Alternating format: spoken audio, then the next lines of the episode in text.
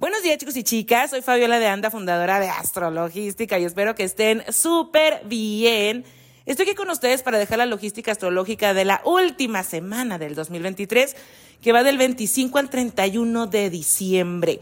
Aprovecho para agradecerles a cada uno de ustedes que me han acompañado, que nos hemos acompañado este año, porque este año subió un 620% este podcast en reproducciones en seguidores. Estoy súper agradecida y espero que se sigan sumando más personas en el 2024 para utilizar la astrología como herramienta de planificación y guía. Esta semana, chicos, se acaba el año. Esta semana le he llamado buscando nuestra seguridad emocional. Tenemos que el evento más importante de la semana es la luna llena en cáncer el 27 de diciembre y que se da de una manera maravillosa, hermosa, espectacular. La mayoría de los aspectos de esta luna llena son muy positivos, solamente tiene una piedra en el arroz y ahorita vamos a ver de qué se trata, chéquense nada más. La luna llena se da con Venus en sextil a Plutón, en trino a Neptuno, se da con el Sol en Capricornio, en trino a Júpiter y en sextil a Saturno. Así que estamos viendo un clímax, un éxito, una realización en la zona cáncer de nuestra carta, algo, una intención que nosotros pusimos hace seis meses con la luna nueva en cáncer, que se empieza a dar el florecimiento de esto. Pero, pero, se está dando también con Mercurio retrógrado unido a Marte en Sagitario, en cuadratura Neptuno en Pisces. Así que a mí me dicen dos cosas. Miren, esta luna Llena en cáncer, cáncer es el signo de la familia, es regido por la luna, habla de nuestra gestión emocional, nuestra intuición, de nuestros hábitos, por lo que mucha gente puede estar buscando mudarse, pero también andamos como con la nostalgia saturnina de qué hicimos, qué no hicimos, qué tenemos que cambiar, qué queremos ajustar, qué queremos lograr, esos nuevos propósitos que siempre nos ponemos, ¿verdad?, para los años nuevos. También nos habla de perdón, comprensión, sanación. Este Venus en trino Neptuno puede llegar un perdón o una reconciliación con alguien si es necesario o con uno mismo. Porque sé que en estos momentos de fiestas hay gente que pues no la pasa tan bien. Una porque no se siente en pertenencia, tenga familia o no. Otros porque están pasando en soledad no escogida.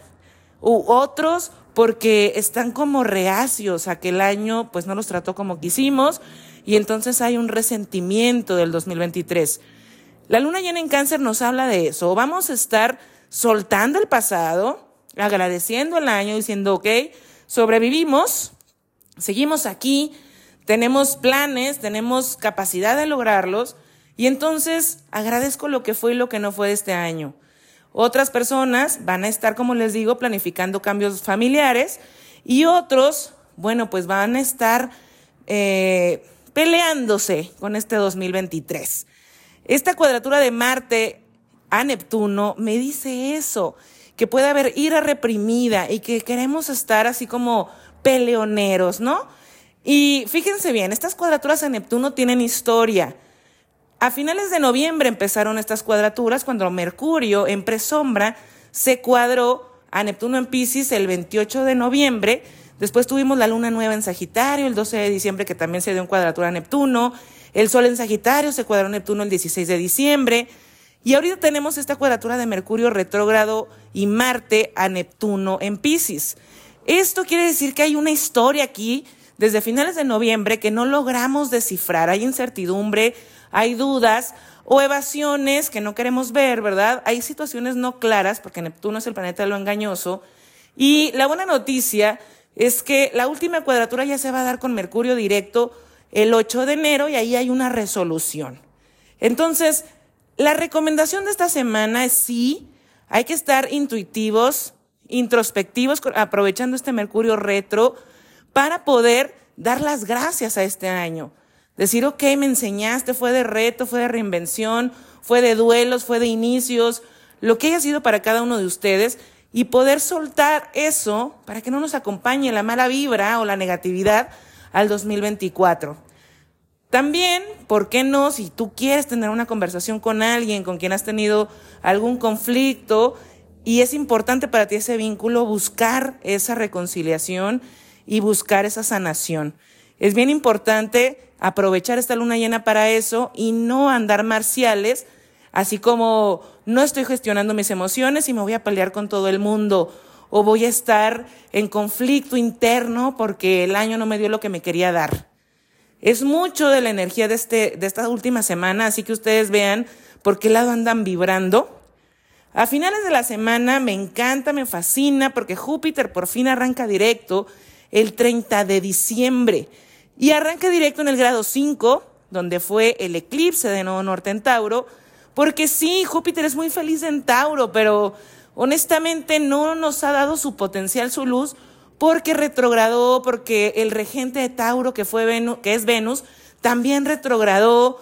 Y si se fijan, pues no se ha movido casi nada porque está en el grado 5, en el inicio todavía del, del signo de Tauro. Y Júpiter es el Santa Claus de la astrología, es el tío rico que nos quiere dar todo. El 30 de diciembre arranca directo y ya no se va a estacionar, ya no va a retrogradar y se va con todo a recorrer Tauro hasta mediados de mayo que, entre en Géminis. Así que tenemos un, como un vistazo, un glimpse del 2024 diciendo, ok, hay un avance, va a haber un avance en temas de dinero, de valoración personal, de querernos y también de sentirnos más abundantes. No lo vamos a sentir inmediatamente el 30, pero esto es como un índice de cómo inicia el 2024, cómo arranca con todo y hay que tener paciencia, chicos, porque sí, Mercurio retro, porque sí, las cuadraturas a Neptuno, porque sí, Júpiter estacionario, porque sí, la luna llena en cáncer, que también es bastante emocional. Y entonces va a ser bien importante que nosotros nos gestionemos, que nos enfoquemos en el futuro, que veamos nuestro real potencial, que agradezcamos, que bendigamos este año que sí ha sido difícil, ha sido complicado, pero que nos dejó demasiado aprendizaje, que nos sacó también muchas cosas positivas, una luz que no sabíamos que teníamos, nuevos planes, nuevos caminos, nuevas personas han llegado también a nuestra vida. Y tenemos ahorita también la oportunidad de abrir, como también les había dicho en este mes de diciembre, nuestra mente para ver no solamente nuevas oportunidades o nuevas formas de hacer las cosas, sino para trabajar la fe, la confianza y con eso darle lucha a la incertidumbre que ha traído mucho este mes de diciembre con las cuadraturas a Neptuno. Así que bueno chicos, espero que tengan unas excelentes fiestas, los abrazo a todos y cada uno de ustedes, les deseo lo mejor y nos escuchamos el siguiente fin de semana para el horóscopo de enero del 2024. Muchas gracias.